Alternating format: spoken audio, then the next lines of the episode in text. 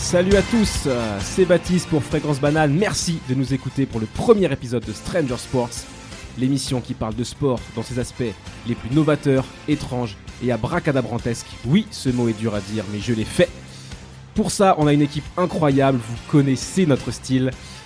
Donc la compo de ce soir, on a d'abord Federico, qui est la technique, qu'on n'entend pas pour l'instant. Et ensuite, on a nos deux chroniqueurs, ils sont là. Ils sont très très beaux. Moi, j'ai la chance de pouvoir les voir. Et croyez-moi, on est sur deux belles plantes. On a Pierre. Salut Pierre. Bonsoir à tous. Bonsoir, enchanté. Pierre, ce soir, tu vas nous parler de deux choses. D'abord de e-sport dans Côté Tech, notre chronique qui parle de sport et de technologie. Et ensuite de Sumotori au Japon, dans C'est arrivé loin de chez vous, la chronique qui mêle sport et voyage. Et on a hâte, ça a l'air très croustillant tout ça, et c'est pas tout puisqu'il y a Hugo aussi. Salut Hugo. Salut, ça fait super plaisir d'être là pour euh, cette grande première. Yes, des sujets de ce soir, ce sera Alain Robert, le Spider-Man français pour Extreme. Et puis dans Si Si ça existe, la chronique des sports les plus what the fuck. Tu, nous, tu vas nous parler d'un sport magique euh, ou pas. Voilà, exact. On n'en dit pas plus pour l'instant. Vous l'avez entendu, on a un programme exceptionnel. Stranger Sport saison 1 épisode 1, c'est maintenant. Mais d'abord, on va s'écouter un peu de musique avec The Avener, You're My Window to the Sky. On se retrouve juste après pour parler de e-sport.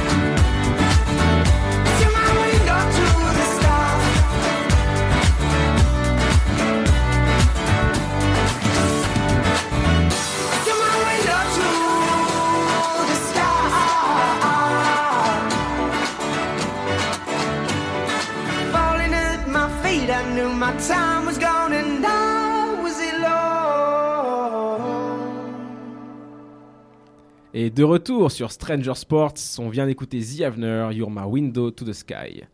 Et maintenant, place à notre première chronique côté tech. Et ce soir, c'est avec Pierre que ça se passe. Pierre, dis-nous tout. Bah, déjà, je suis là pour vous faire vibrer et ce soir, vous m'accompagnerez à travers plusieurs sujets qui tourneront d'abord autour du e-sport. Donc, euh, le e-sport, on va commencer par ça. Qu'est-ce que c'est? Est-ce que c'est un sport? Alors, d'abord, c'est un débat qui anime énormément le monde sportif aujourd'hui et c'est même allé jusqu'au Comité international olympique. Et euh, est-ce qu'on peut le considérer comme un sport?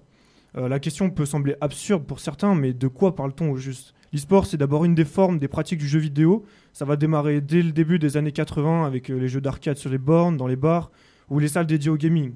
Et basiquement, c'est la pratique du jeu vidéo en compétition entre compétiteurs qui sont connectés en ligne ou dans une salle. Donc que ça soit entre professionnels ou amateurs, et ils sont là pour disputer des rencontres. Donc euh, c'est effectivement un univers multiplateforme qui regroupe les consoles de salon comme les PC. Contrairement à ce que son nom peut laisser croire, e-sport, cela ne concerne pas que les jeux inspirés de vrais, sports, mais de toutes les catégories telles que les jeux d'arcade, shooters à la première personne ou wargame. L'e-sport est assez similaire aux sports dits d'adresse comme euh, le tir à l'arc ou encore la pétanque. Mais une question qui, qui revient beaucoup dans ce sujet, c'est est-ce que c'est physique?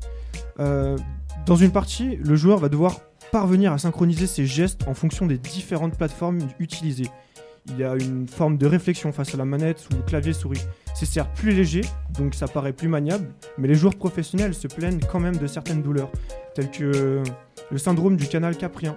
C'est une inflammation du poignet des ligaments qui contrôlent les doigts. Il y a derrière tout un travail nécessaire à effectuer en amont pour devenir un bon joueur, comme dans n'importe quel autre sport ou activité. On ne devient pas pro gamer sans s'entraîner des heures. Dans l'e-sport, de nombreuses tactiques sont inventées et utilisées pour toujours améliorer et devenir encore meilleur, prendre l'ascendant sur l'adversaire quoi?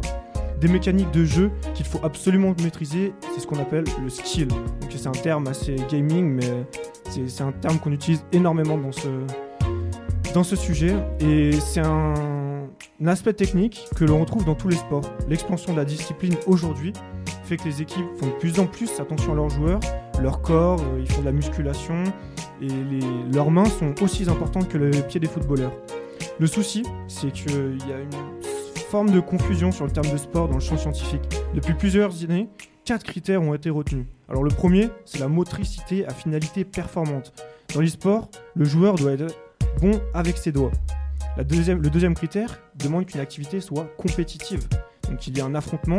C'est là qu'il faut faire une différence entre le gaming, où l'on joue contre un logiciel, et l'e-sport, contre d'autres joueurs.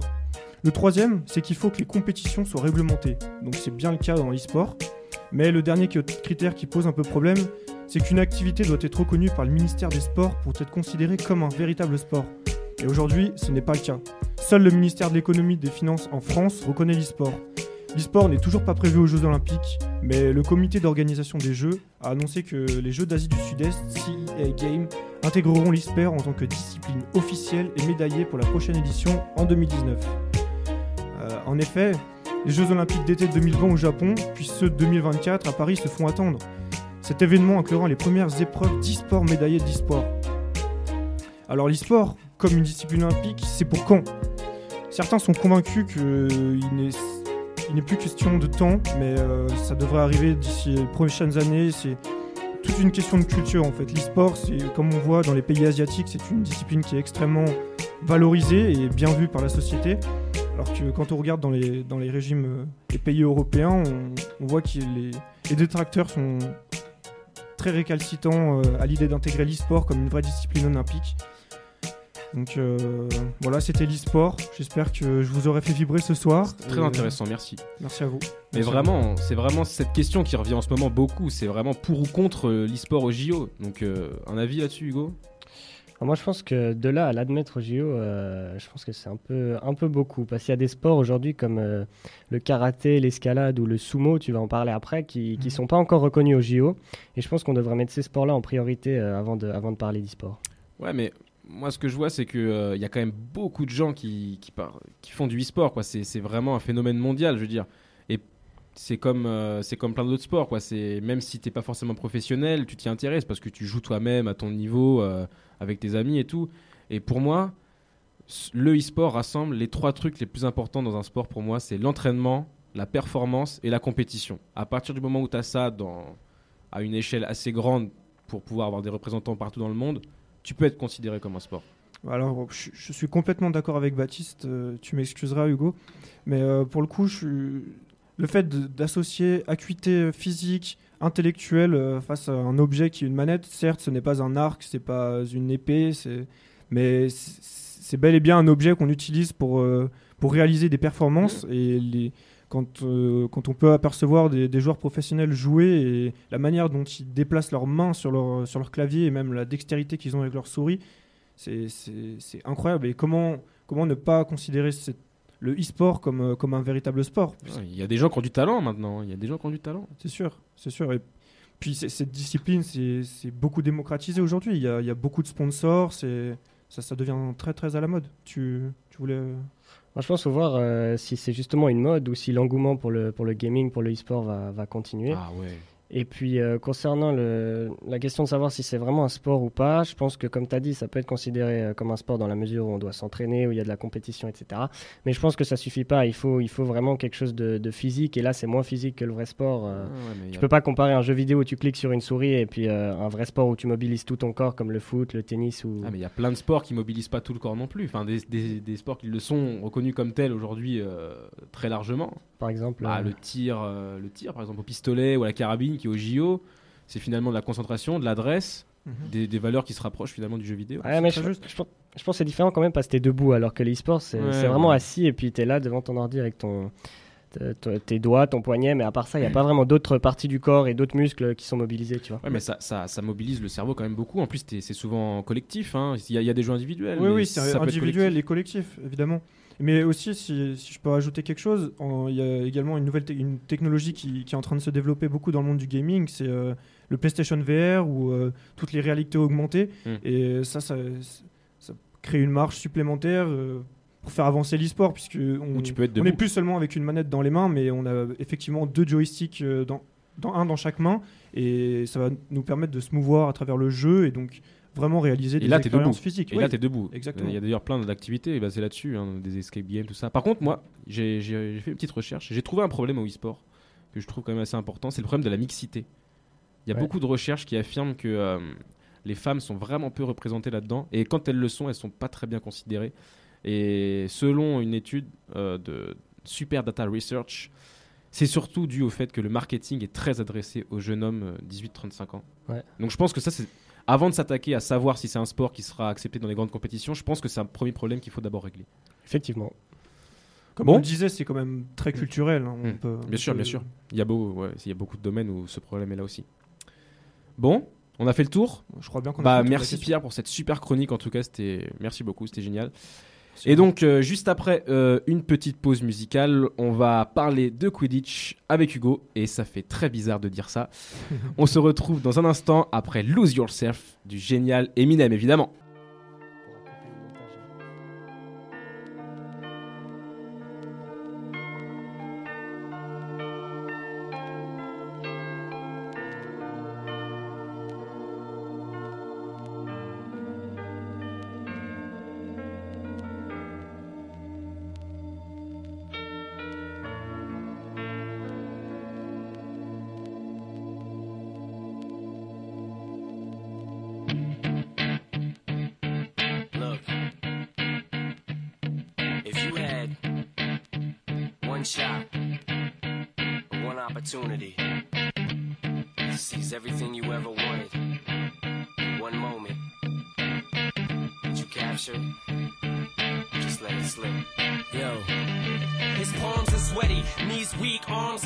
There's vomit on his sweater already. Mom's spaghetti, he's nervous, but on the surface he looks calm and ready to drop bombs. But he keeps on forgetting what he wrote down. The whole crowd goes so loud, he opens his mouth, but the words won't come out. He's choking how? Everybody's choking now. The clock's run out, time's up, over, loud. Snap back to reality. Oh, there goes gravity. Oh, there goes gravity. Choke. He's so mad,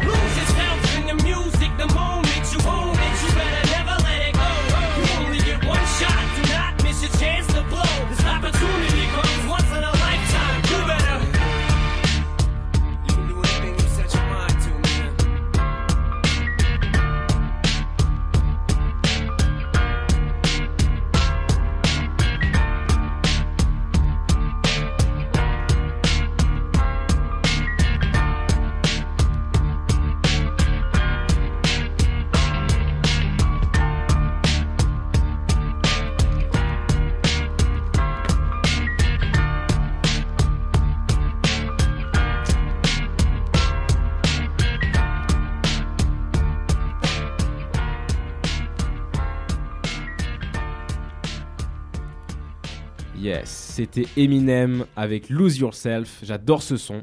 Et vous savez ce que j'adore aussi? Harry Potter.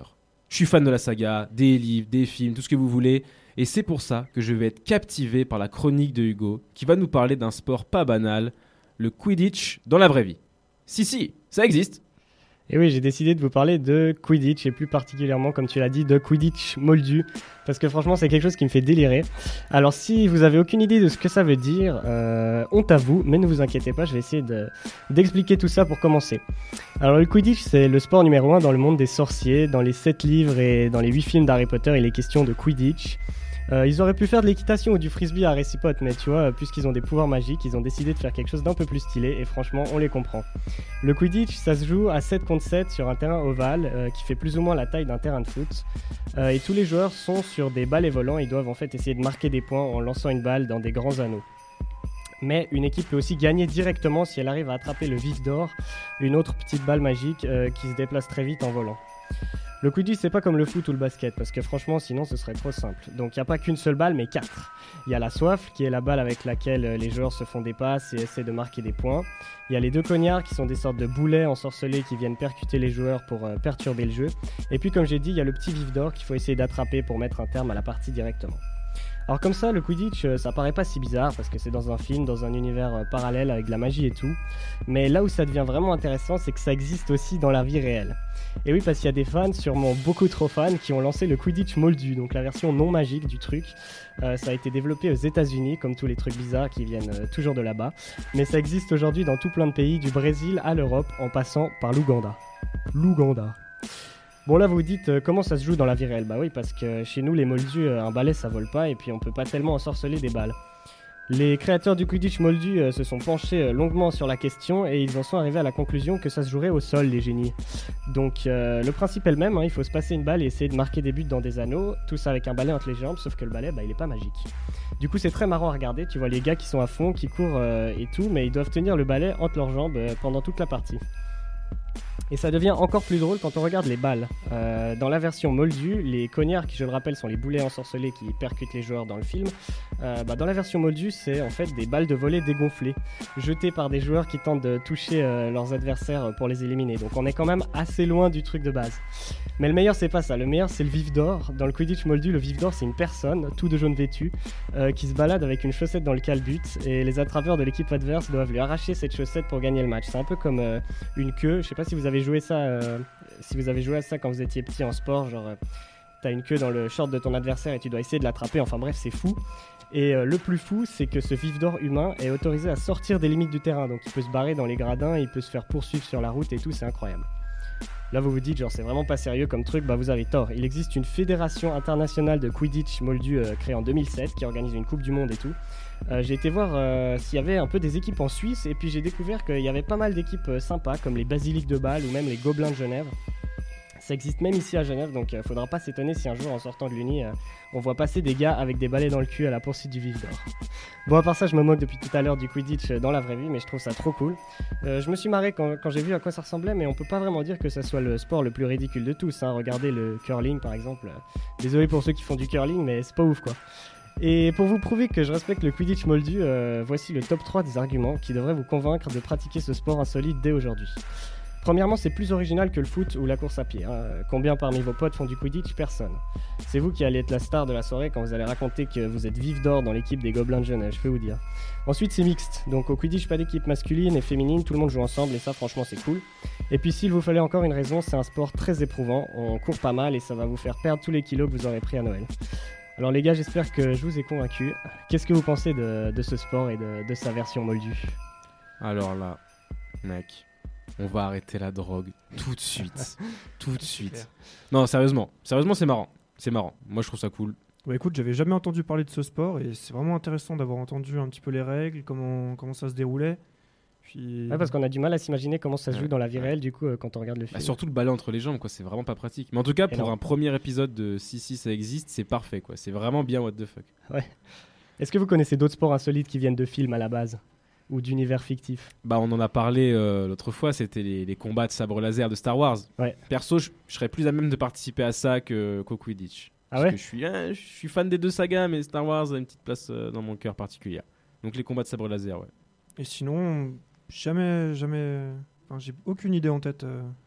Hmm. Toi, Mais pas- Ça tenterait d'essayer le Quidditch, euh, Pierre Ah, carrément. Ah, bah, avec un petit coup, avec un petit coup dans le nez là en fin de soirée, là, pff, un- le balai qui traîne. Et d'ailleurs, une petite question qui m'a trotté dans la tête euh, pendant ta chronique, Ouais. c'est que dans, dans le film, il y a, il y a quand même des balais qui sont plus stylés que d'autres, quoi, qui vont plus vite, euh, qui sont plus, qui sont plus maniables ou quoi, Ouais. qui coûtent plus cher. Et je me demandais, est-ce que dans le Quidditch moldu aussi, il y a, y a- y a des balais mieux que les autres ou quoi, et genre t'as un, t'as un meilleur balai que les autres euh, entre, entre les jambes. Ah, c'est vrai que ce serait marrant de regarder ça. J'ai pas du tout. euh, Est-ce qu'ils ont, des, qu'ils ont Nimbus 2000 Je pense qu'ils prennent euh, vraiment des balais assez basiques et puis. Des- euh, ah, Des balais en carbone. Bah surtout les balais, euh, non, faut qu'ils aient des balais sorcières quoi, avec les, les, les cheveux en paille là quoi. Vraiment quoi, les, les vrais, les vrais balais euh, typiques de la- des, des sorcières. Ouais, quoi. avec la vitesse, ils Ouais, peuvent prendre feu. si tu prends un balai en plastique, euh, ça le fait pas quoi, c'est pas, c'est pas magique quoi. Non franchement, ouais non bah écoute, euh, c'était c'était très bonne chronique, Très merci beaucoup, merci. très original surtout. Bon, eh bien moi, pendant que je vais aller faire euh, ma licence pour aller jouer chez les Gobelins de Genève, on va tranquillement s'écouter Pass Out de Quavo. Mais euh, on revient bien, bien vite, à tout de suite pour parler de sumo. Rien que ça. Eh ouais. It's the most money I've ever felt or touched. Buddha. Huncho. Go.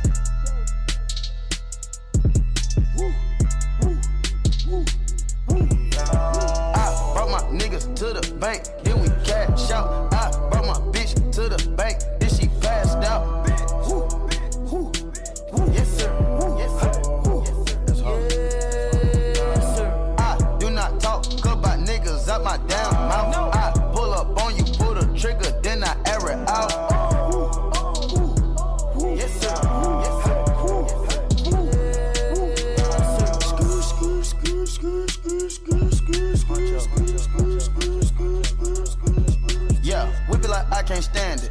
Pull up, park it, do damage.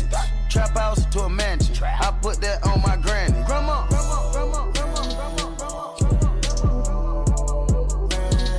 Let me see that lighter. Five nigga ass up, yeah. Miss his head, so I caught him in the ear. I should face tattoo a hundred tears. All the rappers won't make disappear. In the spotlight looking like deers. Especially when we pull up pressing. Press. Especially when we pull up flexing. Flex. Especially when we pull up checking. Check. 150 cash on the necklace. Young niggas scraping them Rap on my lap like Texas. Uh. I brought my niggas to the bank. Then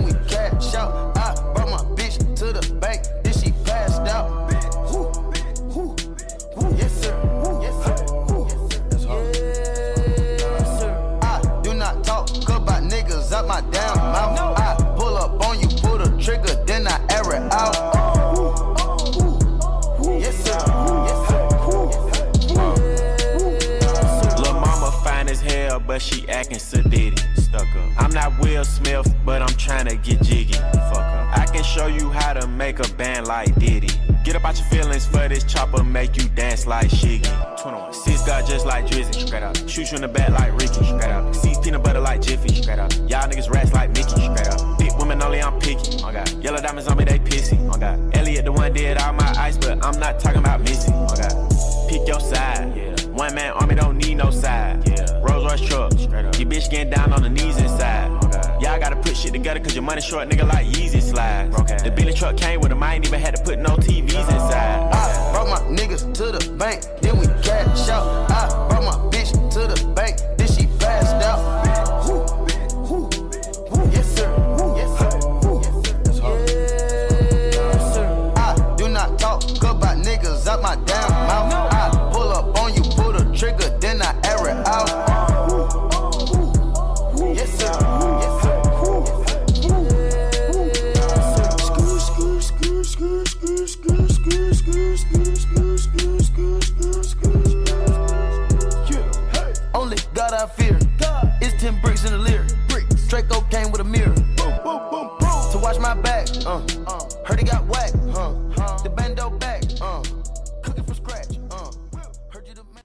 Et on est de retour après Pass Out de Quavo. Je vais vous dire ce qui m'est arrivé l'autre jour.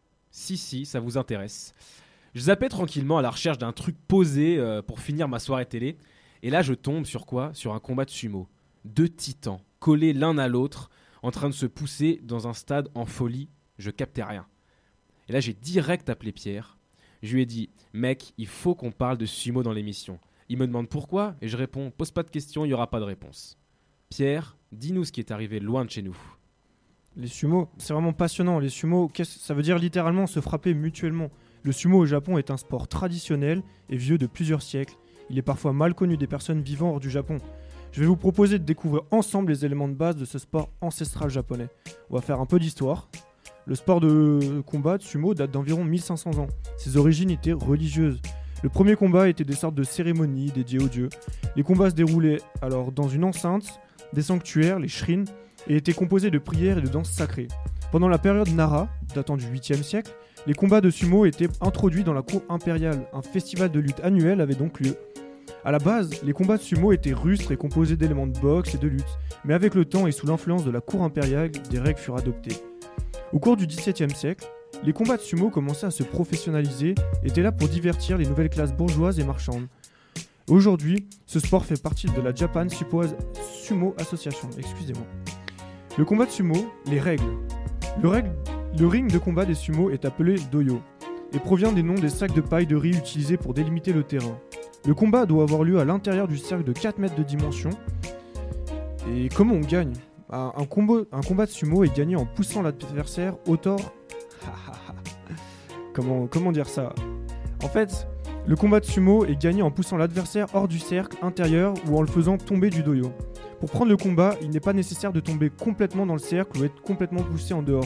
Le sumo qui touche le sol avec n'importe quelle partie de son corps, que ce soit le chignon, le genou, la main, perd le combat. Tous les coups ne sont pas permis, et plusieurs sont prohibés comme les coups de poing, les tirages de cheveux ou encore la suffocation. Et euh, je ne sais pas si vous visualisez un petit peu euh, les, bandes qui couvrent les parties génitales des sumo, mais c'est aussi proscrit de les, arracher et puis de les tirer. Mais être sumo, c'est aussi un art, et c'est pas évident de devenir sumo. C'est un rythme de vie particulièrement difficile et extrême, du fait de la corpulence des sportifs. L'entraînement du Rikishi, le Kaito, commence dès l'aube et à jeûne, c'est très important, à partir de 5h du matin pour se terminer aux alentours des 11h. Ensuite se succède une période hygiénique, donc le passage chez le Tokoyama, c'est-à-dire le coiffeur, le bain, ainsi que la préparation pour les apprentis du Shanko Nabe. À ce moment, le lutteur n'a toujours rien consommé de la journée. Le premier Shanko, euh, qui est le menu traditionnel, est servi vers midi. Le service s'effectuant de manière hiérarchique, donc les titulaires mangent en premier et les non gradés euh, se servent des restes. Ce premier repas est suivi d'une sieste jusqu'au milieu d'après-midi, histoire de bien assimiler euh, tous les calories. Donc euh, en moyenne, un rikishi, un shanko, consomme entre 8000 et 10 000 calories par jour. Je sais pas si vous vous rendez compte, mais c'est inimaginable. C'est environ une vingtaine de, de, hamburgers par jour. Enfin, c'est inimaginable. Pour parler de la corpulence, la taille de sumo sera répartie entre 1m58 pour le plus petit et 2m12 pour le plus grand. En ce qui concerne les poids, il varie entre 64 kg pour le plus léger à 288 kg. Et la taille joue un rôle extrêmement important dans la performance des statistiques euh, qui ont été réalisées depuis, depuis 10 ans et on constate qu'il y a un réel impact de la morphologie sur la performance. Sachant que la performance maximum s'élève à 90 points en championnat, on note que les sumo mesurant 1m70, 1m93 sont largement favorisés. Donc, qui sont les champions suprêmes Alors, on les appelle les Yokozuna, et c'est-à-dire qu'ils ont atteint le rang le plus élevé de la hiérarchie des sumo. Et aujourd'hui, euh, les plus récents, toujours en compétition, sont Kakuryu Rikasaburo, qui mesure 1m86 et pèse 155 kg. Et je vais vous donner un autre qui me passe par la tête, Kizeno Zato Yakuta, donc lui qui mesure 1m87 et 175 kg. Et tout ça, bah, ça s'est passé loin de chez vous. Waouh, merci beaucoup, merci beaucoup Pierre. Et franchement, moi ça me fascine de voir à quel point toute leur vie tourne autour de, de leur sport. C'est incroyable. Le coiffeur, tout ce qu'ils mangent, la sieste. J'ai l'impression qu'ils font tout en fonction de leur grade, en fonction de, de- de la performance. quoi. C'est pour, pour leur sport, quoi. c'est incroyable. C'est ça, c'est tout ritualisé, comme on, comme l'avait dit. c'est Mhm. à, la base, c'était plutôt religieux. Bah, J'ai l'impression euh, que c'est encore religieux. moi, C'est hein. encore bien évidemment religieux. euh, Parce C'est que j'ai l'impression culture. euh, j'ai l'impression que les, les mecs, les, les rikishi, là, c'est des demi-dieux presque au Japon. Ils sont, Ah, mais ils sont véritablement considérés respectés. comme des demi-dieux. ils sont vachement respectés. Hugo, il te fait. T'aimerais être sumo?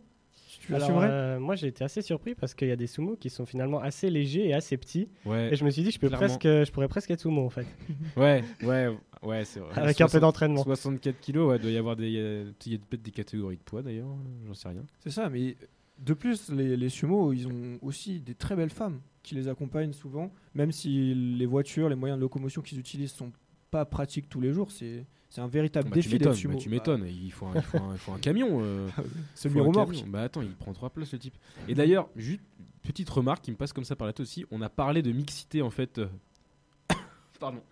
Dans les deux précédentes chroniques, hein, euh, on parlait du e-sport, de la mixité qui n'était pas forcément respectée, et puis euh, dans le Quidditch, un sport qui était mixte.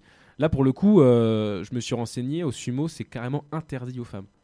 C'est interdit. Euh, les femmes n'ont pas le droit de- d'être sumo. C'est dans les règles quoi. Ouais, bah c'est. Bah, tu l'as dit au début, c'était religieux, mais bon.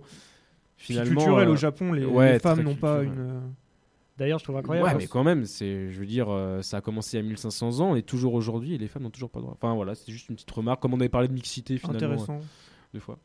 T'allais dire quelque chose Je trouve assez incroyable comment un sport peut avoir euh, une importance énorme dans une culture et pas du tout dans une autre en fait. Genre, C'est euh, ça, je pense que ça c'est vraiment ce genre de sport traditionnel qui peuvent pas s'importer ailleurs que, que le Japon. quoi. exactement. Bah, c'est, c'est d'ailleurs euh, le, le principe et l'intérêt de, de la chronique, c'est arrivé loin de chez vous, c'est de vous parler, de vous parler de sports qui sont méconnus ou en tout cas leur pratique est très propre à un pays et c'est super intéressant en tout cas de voir euh, comment les sumo euh, sont importants au Japon. Bon, eh ben moi, s'il me reste un conseil à vous donner, c'est vous goinfrez pas trop pendant les fêtes, euh, parce que sinon la seule carrière que vous pourrez entreprendre, ce sera celle d'un honorable Rikishi. Et avant qu'Hugo nous parle du Spider-Man français, on va se passer un autre petit morceau, en l'occurrence M83 avec Oblivion, la musique du film du même nom avec euh, Tom Cruise dedans. Euh, Tom Cruise, hein, un acteur auquel je n'ai absolument rien à envier, Un nous le savons homme. tous.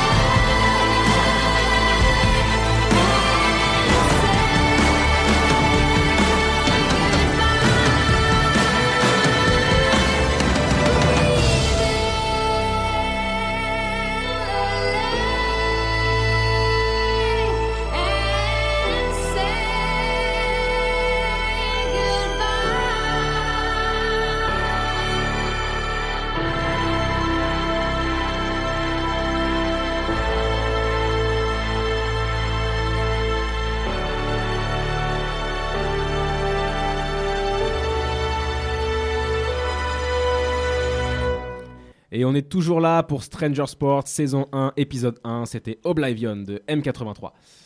Et maintenant, si je vous dis Alain, si je vous dis Robert, vous pensez sans aucun doute à Julien Courbet. Eh bien, vous aurez tort, puisqu'il s'agit évidemment d'Alain Robert. Et c'est Hugo, c'est toi qui vas nous parler de cet homme plutôt extrême dans son genre. Et oui, aujourd'hui, pour ce premier épisode de la rubrique extrême, j'ai décidé de vous parler de ce personnage totalement perché, et c'est le cas de le dire. Alain Robert, il est surnommé le Spider-Man français. Euh, c'est un grimpeur qui escalade des tours et, des édifices urbains depuis 1994 en solo et sans aucune sécurité. Alors la liste de ses exploits est longue, hein. il a fait la Tour Eiffel, la pyramide du Louvre, l'Empire State Building, l'Opéra de Sydney et même le Burj Khalifa à Dubaï, qui fait quand même euh, presque un kilomètre de hauteur. Donc le gars a tout grimpé, j'ai vu qu'il était même venu en Suisse pour escalader le clocher de l'abbaye de Saint-Maurice en 2012, et même si c'est pas le truc le plus haut, le plus extrême qu'il ait fait, je, vous conseille d'aller regarder, c'est toujours euh, assez extraordinaire de voir ça. Enfin bref, c'est un grimpeur hors norme et il est souvent apparu dans, dans le livre des records. Euh, Ses performances sont toujours euh, très médiatisées. Il a beaucoup de fans sur les réseaux sociaux et les chaînes de télé couvrent assez souvent ses ascensions. D'ailleurs, pourquoi j'en parle ce soir Parce qu'il a encore fait la une des journaux, pas plus tard qu'il y a deux mois, en escaladant un building de la City euh, londonienne. Si vous voulez les détails, il a mis une heure pour gravir les 46 étages de la tour Salesforce à main nue et sans matériel de sécurité, comme à son habitude, j'ai envie de dire. Alors ça peut sembler fou et surtout dangereux comme passion, mais le mec adore ça.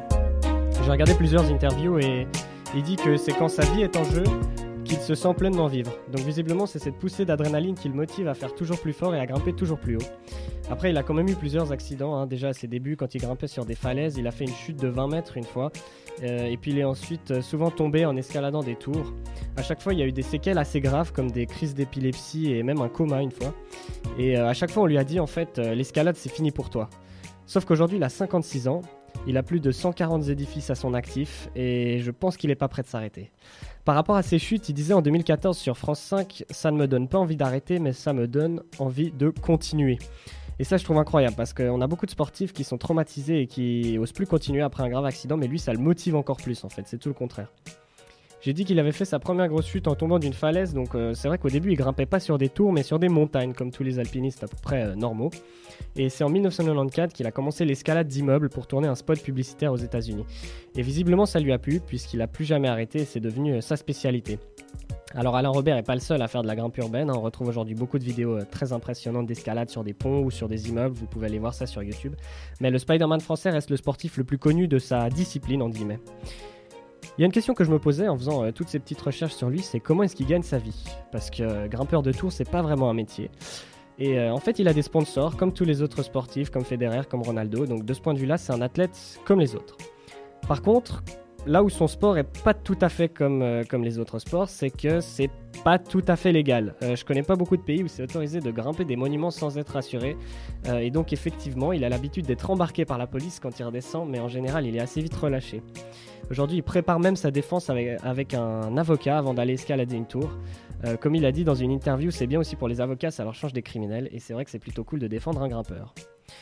En fait, je pense qu'il n'a pas de problème avec la justice simplement parce qu'il est très suivi par, euh, par les gens, très apprécié. Sur son site officiel, on peut voir d'ailleurs plein de photos où il est en train de grimper devant la foule. Euh, il y a toujours beaucoup d'attention autour de ses exploits. Et je me dis, ça doit être super impressionnant de le voir en action et en même temps super flippant parce que si un jour il tombe, euh, ça pourrait lui être fatal. Mais c'est évidemment pas ce qu'on lui souhaite et je pense que la légende Alain Robert sait ce qu'il fait. Vous l'aurez compris, je suis assez fan du Spider-Man français, même si je pense que ça me viendrait jamais à l'idée de faire ce qu'il fait. Quand je veux monter en haut d'une tour, j'utilise l'ascenseur et je pense que vous aussi. Oui, plutôt, oui. Oui, oui, plutôt. Vous avez déjà vu des photos ou des vidéos euh, d'Alain Robert en action? Ouais, ouais, quelques-unes, ouais. Bah justement, quand j'ai su que t'allais parler de ça, j'ai un peu regardé et c'est super impressionnant. Ouais, j'ai vu de, nombreuses vidéos aussi. euh, Vraiment, ça me passionne, euh, ces gens qui ont.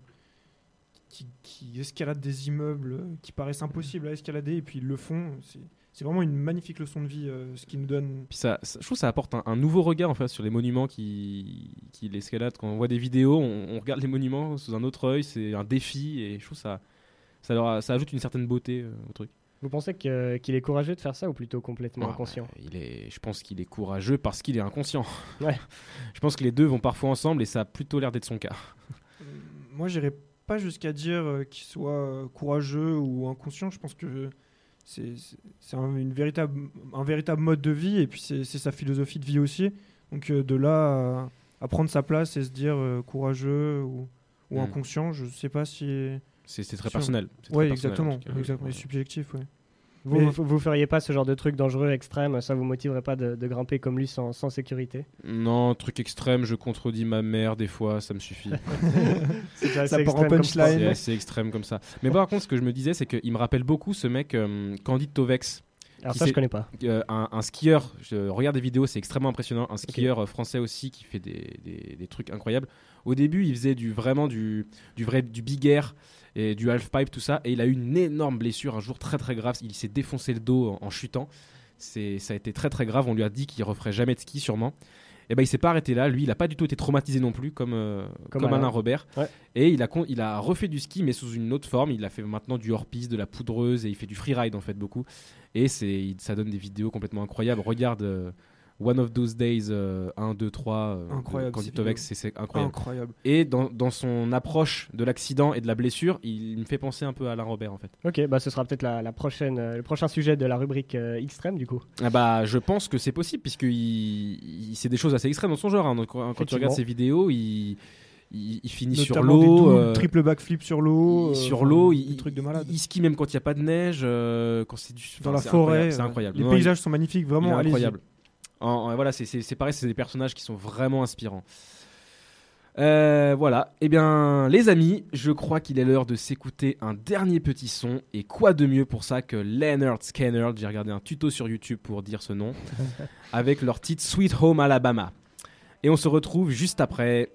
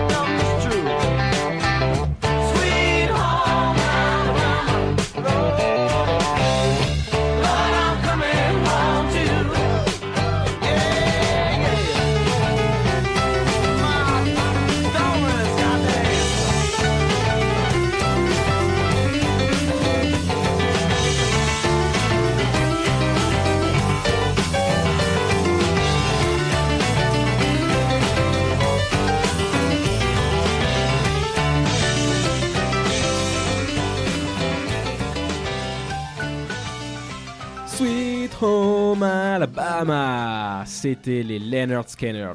Mortel. Ça y est, on y arrive. C'est le moment culte de l'émission. C'est l'heure du Stranger Quiz.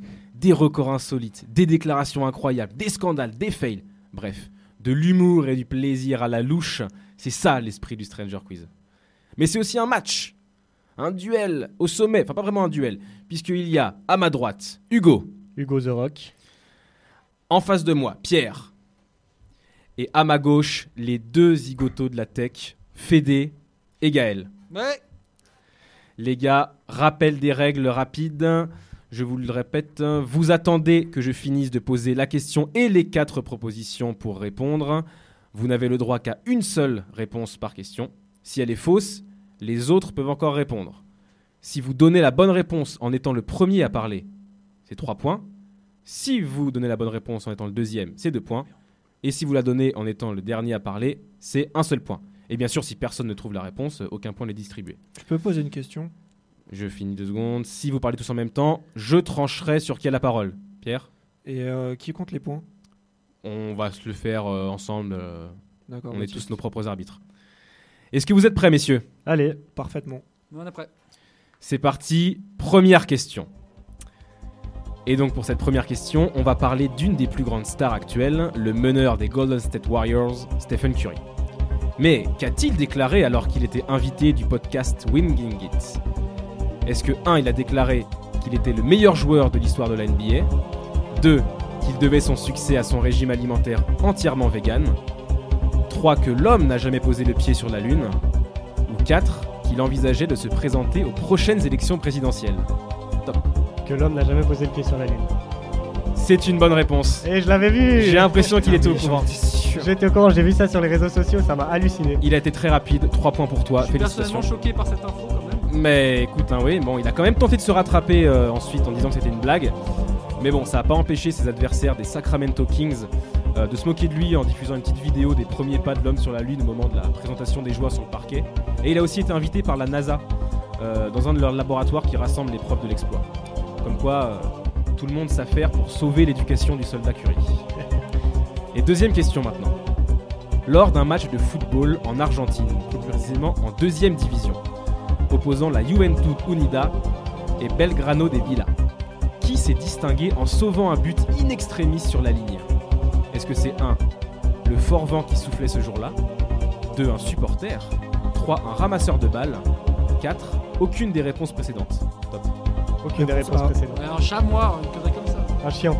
Euh, je crois que c'est Pierre qui a parlé en premier. Réponse A, Réponse A, le, le- le fort vent le fort vent. C'est pas ça.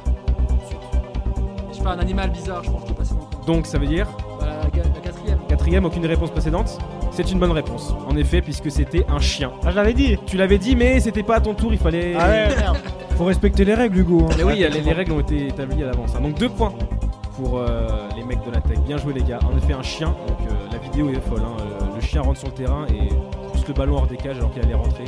Moi, ça m'a bien fait rire. Et on va rester dans le football. Comme quoi, ce sport est fou. Et cette fois, on va en Irlande. Qu'est-ce que le président du club irlandais de Ballybrack a-t-il inventé, inventé pour faire reporter le match de son équipe? Est-ce que c'est 1 une épi- il a inventé une épidémie de gastro qui a immobilisé toute l'équipe? Est-ce qu'il a inventé 2 la mort d'un des joueurs de son équipe dans un accident Ou alors 3 il a fait croire à la grève généralisée du staff Ou 4 il a inventé de faux risques d'effondrement des tribunes du stade.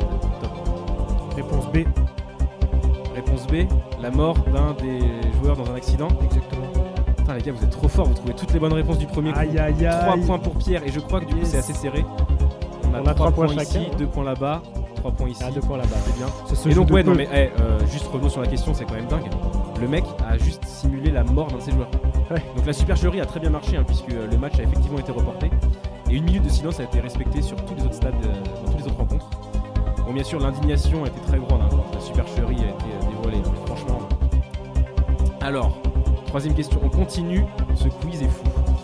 Focus maintenant sur le scandale qui ébranle le monde des fléchettes.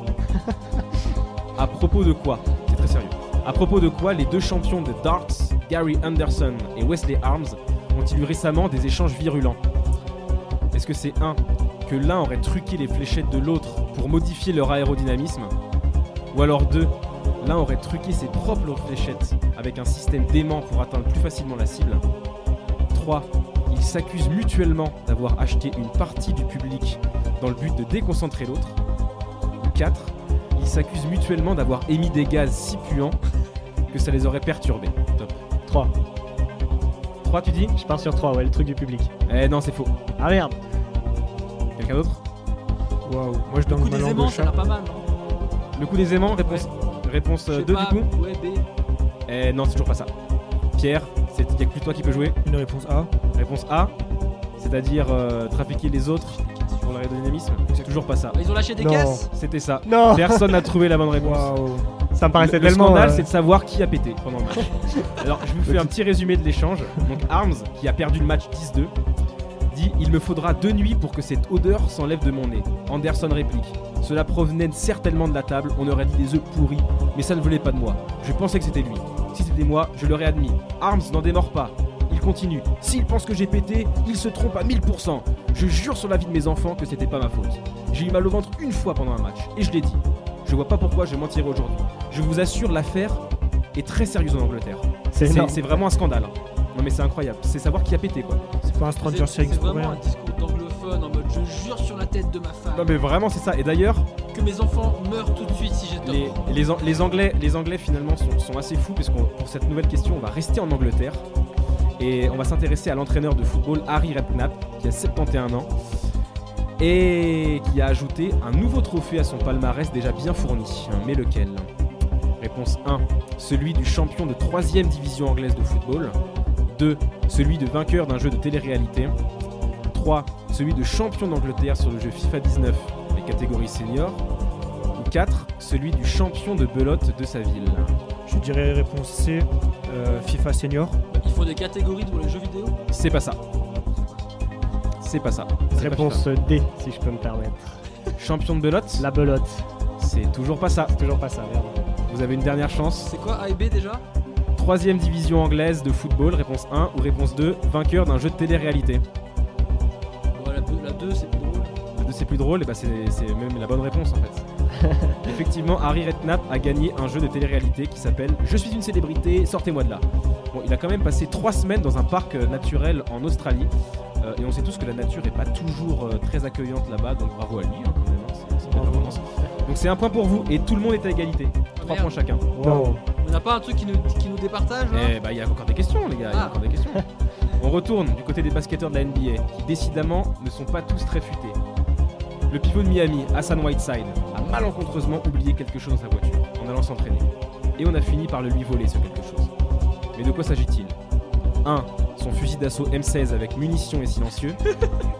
2. Sa collection complète de sex toys qui comprenait tout de même 69 éléments. 3. Ses papiers d'identité, ce qui a permis au voleur de se faire passer pour lui. 4. Tout ça à la fois. Sa collection sextoy. Réponse C'est B. faux. Merde. D Tout ça à la fois? Ah, ça me paraît un peu gros Ah, quand, quand même, quand même. Non, c'est pas ça. Dernière chance. Euh, moi, je vais dire le- les papiers d'identité du coup. Il l'avait déjà dit en plus, non? Non, c'était Il a, il a parlé de Ah, sextoy. sextoy. Bah, c'est toujours pas ça. Il s'est fait voler son fusil d'assaut M16 avec munitions et silencieux Aïe, aïe, aïe. qu'il avait mis dans sa Rolls Royce comme ch- tout un chacun finalement. Bon, heureusement, l'arme a été retrouvée et il a juré d'être plus vigilant à l'avenir et on l'en remercie. Bon, toujours 3 partout, les gars, va falloir Ah, ça va être commencer chaud, hein. à marquer des points. Attention, question spéciale, puisqu'il y a deux bonnes réponses et il faut me donner les deux pour avoir les points. Quelle est la particularité de Matt Stutzman, détenteur du record du plus long tir de précision en tir à l'arc avec 283,5 mètres? Il est aveugle. Eh bah attention, Waouh. il faut donner deux bonnes réponses. Merde. 1. Il n'a pas de jambes. 2. Il n'a pas de bras. 3. Il n'a pas d'arc. 4. Il est très impressionnant. Waouh. Alors, Alors, il a pas de bras, il est très impressionnant. Et ben c'est 3 points pour toi. Non Je te jure. Comment il tire à l'arc s'il a pas de bras Et il, a- il tire avec ses pieds. Non. Il bande, il bande son arc avec ses pieds. Je te jure. C'est incroyable. Va voir des photos, des vidéos, c'est dingue. Et c'est c'est d'autant plus impressionnant Putain, qu'il re- qu'il a le record du monde, quoi. Ouais. Il a le record du monde du plus long tir en tir sans bras, quoi. Donc c'est pas catégorie sans bras, c'est catégorie C'est plus tout, long cat- tir tout court. toute catégorie confondu. Le mec a pas de bras et il est très impressionnant. il, Bravo. tire avec ses, avec ses pieds. Il tire avec ses pieds, il a- il- je sais pas, il prend la, la corde d'arc avec son pied, puis avec l'autre il tient. Enfin, c'est- peux pas trop décrire parce que le- je suis pas assez souple, mais euh, c'est très impressionnant. Je sens qu'il y aura beaucoup de vidéos à aller regarder après cette émission. Ouais, c'est sûr. Et alors sûr. là, Hugo qui a bien raison et qui prend 3 points d'avance sur les autres. 6, Allez 3, 3. Ah. Euh, et en plus, c'est la dernière question qui vient là. Et euh, la plus dure, puisqu'il va falloir utiliser les 4 réponses pour prendre les points. Parce qu'il s'agit d'un classement. Un classement que je m'en vais vous compter. Saurez-vous me classer du plus lent au plus rapide ces différents objets? Une balle de tennis, un palais de hockey, un volant de badminton, une balle de golf. Dites-moi, dites-moi pour proposer. Vas-y. On est obligé de faire dans l'ordre juste maintenant là Allez dans l'ordre. Merde. Du plus rapide au plus lent Du plus lent je- au plus rapide. Peux-tu répéter les quatre objets, Ah, s'il le- te plaît Balle de tennis, palais de hockey, volant de badminton, balle de golf. Je dirais hockey, golf, tennis, badminton. Ouh, pas loin, mais c'est pas ça. Je dirais badminton, hockey, tennis. C'est pas ça. C'est pas ça. Dernière chance. Euh, ok, badminton, tennis. Et c'était quoi la dernière? Dans tous les cas, c'est pas ça. Dans tous Non les mais cas, le ça. badminton c'est pas le plus rapide. Si, c'est le plus Ça rapide. part genre à 300 Ah. dès que Eh ça bah, la raquette. hein. figure-toi que donc la réponse c'est palais de hockey le moins rapide, 183,7 km/h le record. Deuxième, enfin deuxième plus lent, on va dire. Euh, balle de tennis, 263,4 km/h, le, plus, le service le plus rapide euh, jamais enregistré. Ensuite une balle de golf, 339,6 km/h. Et vous deux, vous aviez échangé golf et tennis. Ouais, ouais. Et donc le plus rapide c'est badminton avec figurez-vous, il y a deux records. Il y en a un qui a été fait lors, lors d'essai, d'essai pour une nouvelle euh, technique de raquette, 493 km/h. Presque Au 500. départ de la raquette, après ça ralentit vachement vite. Bah bien sûr, ça ralentit très vite. Et en compétition, le plus rapide c'est 417. J'ai Mais c'est quand à même. me- J'ai du mal à me rendre compte c'est de ces, incroyable. de ces Ouais, ouais, vitesses, c'est incroyable. de ces valeurs, c'est incroyable. Ouais, ça veut dire que la raquette va presque aussi vite que ça quand elle passe. Quoi. Bah ouais, sûrement. Sûrement, ouais. Non mais c'est incroyable, on est presque 500 km/h quoi, figurez-vous. On est plus vite qu'une Ferrari quoi. C'est Ah bah, que tout, clairement. plus vite que tout. C'est incroyable. Et c'est c'est juste un bras humain. Ouais. Et donc voilà, donc personne marque de points. Et c'est terminé. Bilan des points. Euh, Fédé Gaël 3. Pierre 3. Et Hugo 6. Yes I. 6. Hugo qui remporte le tournoi, bravo à lui. Un champion. euh, Champion des sports plus, Comme on n'en fait plus. Une Comme on en culture sport vraiment impressionnante. Ou alors une chance assez conséquente à voir. Quoi le game Ah mais j'ai vu pas mal de trucs sur les réseaux sociaux, le truc du chien, le truc de, de- Ouais, c'est vrai, de c'est Steph vrai. Curry, donc ça aide. Mais évidemment, évidemment, bravo à toi. Et bravo à tous pour cette super émission. Et bravo à toi pour, ces questions Merci. qui étaient assez pas. exceptionnelles. On a pris en tout cas énormément de plaisir et ça s'est forcément ressenti à l'antenne. On remercie Federico qui a fait un boulot de dingue à la technique, merci à lui. On remercie aussi nos deux chroniqueurs de qualité supérieure. J'ai nommé Hugo Et oui, merci euh, Baptiste à toi. et j'ai nommé Pierre. Merci à tous, j'espère que je vous ai bien fait vibrer ce soir. Et bien sûr, on remercie Fréquence Banane dans son ensemble hein, de nous permettre de faire tout ça. Vraiment un gros, un gros big up à l'assaut. Voilà, Stranger Sport euh, saison 1, épisode 1, c'est terminé. On espère revenir bientôt avec d'autres sujets toujours plus insolites, extrêmes, oserais-je dire loufoques et farfelus Oui, j'ose le dire, chers amis. Donc bien, à bientôt pour un nouvel épisode France.